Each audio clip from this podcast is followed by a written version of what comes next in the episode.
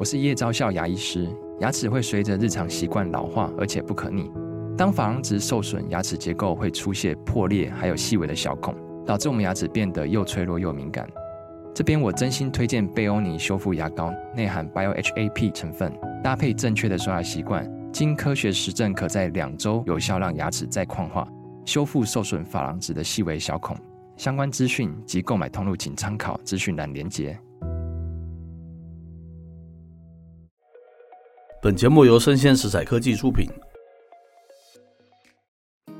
欢迎收听数位趋势酱子读，我是科技大叔李学文，我是跨领域专栏作家王伟轩 Vivi。今天我们介绍的专文是来自于这个科技新报，它的标题叫做“二零二四年是失落的一年哦”。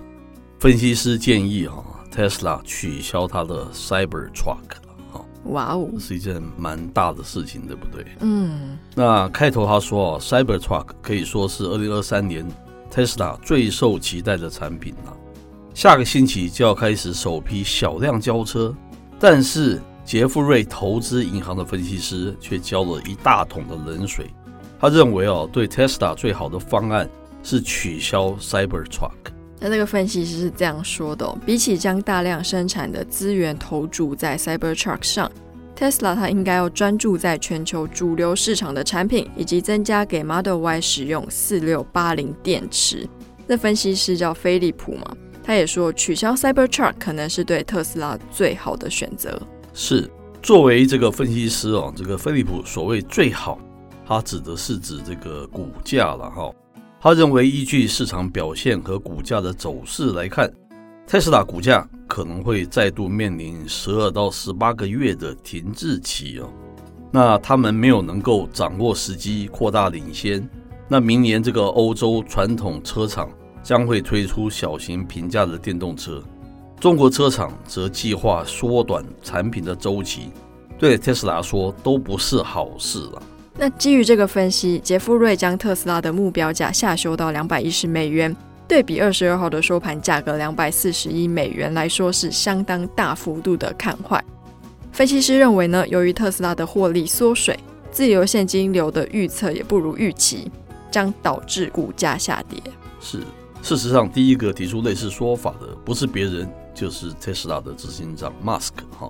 他在二零二三年第三季度的投资人会议上。马斯克就说，他不想大家对这个 Cybertruck 抱有太高的期待。很少执行长是自己卖东西自己这样讲，对不对？嗯，那我应该要怎么样期待？很审视自己。对对对，他说这是一个很棒的产品，但是财务上来说，他需要约一年，甚至于十八个月才能创造正向的现金流。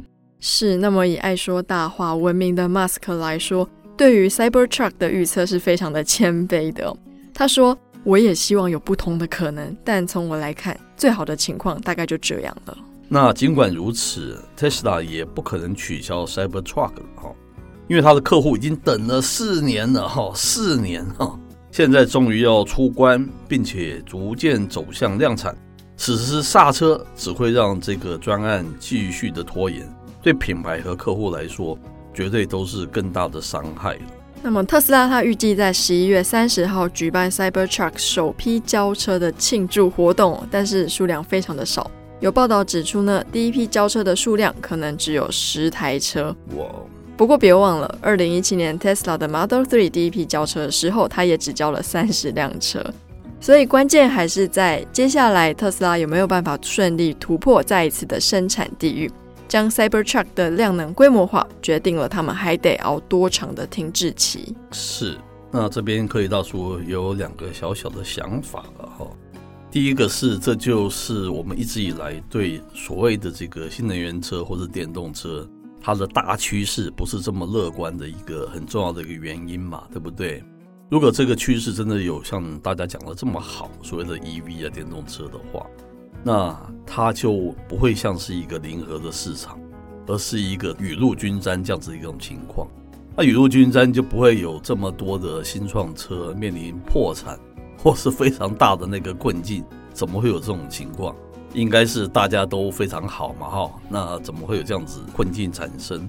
那为什么今天它比较像是一个零和的市场？当 Tesla 面对了这个中国的比亚迪起来以后，它就显得非常的不好，情况表现都非常的不好。然后最差的是，他还跟着做 follow up，他做个 follow up 还跟着降价，一降价没有想到产生恶性的循环，又造成他股市的大跌，跟大家对 Tesla 的没有信心，对不对？这是第一点我们要想讲的。第二点，V 认为他要不要停止这个 Cybertruck 呢？像这个飞利浦所说的呢？我觉得蛮难讲的，是不是？有点难讲。是是是。可是我自己是不看好了，要不然就停好了。我的看法有点不一样。我觉得 Tesla 今天之所以成为 Tesla，就是因为它一直可以做一个 leader。那所谓的 leader 是什么呢？你不是学习别人做降价，而是不断的推出新的车款。而这新的车款是比亚迪一直追不上的。我的看法是这样子。那才会让你变成不是 Me Too，所以你才会是 Tesla，所以你价钱才可以卖得高。我觉得这个 Mask 好像在这个里面有一个思想迷失，好像绕在这个里面绕不出来哈。嗯，我觉得要是我是坚持，他应该继续做这个 Cybertruck，而且把它做好，不管你面对怎么样的困境，这样子才能维持你 leader 这样子的一个地位，这样子也造成你的车可以有不同的价格。事实上证明，你只要跟着 follow up 做那个跟比亚迪降价，然后你就是有重大对你的负面的影响，不是这样子吗？你应该维持你一个 leader 这样子一种地位的，不论你是有多少的辛苦啊，多少的辛酸往肚子里吞，那你现在把它终止，把它停了，我觉得对他只有更差更差。我的看法是这样子。不过为什么他不找就是已经有成熟产线的代工厂，直接帮他做 Cybertruck 就好？是这个就不了解，也许有非常多的公司乐意想做这件事情吧。嗯、或许他有啊，我们不晓得啊。嗯，是不是？我是觉得他就算再创新，他已经错失了最好的黄金时段。因为现在不管他做什么创新，我相信比亚迪或者其他传统车厂想要做出类似的东西并不困难。哦、再来是他们本身像传统车厂很多本来就有在做大型的车的一些经验跟产线。嗯嗯。嗯那就看看他之后的作为是怎么样了，对不对？嗯、我还是乐见他 Cybertruck 能够推出来，而且继续维持领先的地位。否则 Tesla 就不是今天价钱买到，它可能是更低更低的价钱，这对它绝对是一个更不好的一个事情。是。那以上内容播到这边告一段落，我是 K 大叔李学文，我是跨领域专栏作家王维轩 Vivi，我们下回见喽，拜拜。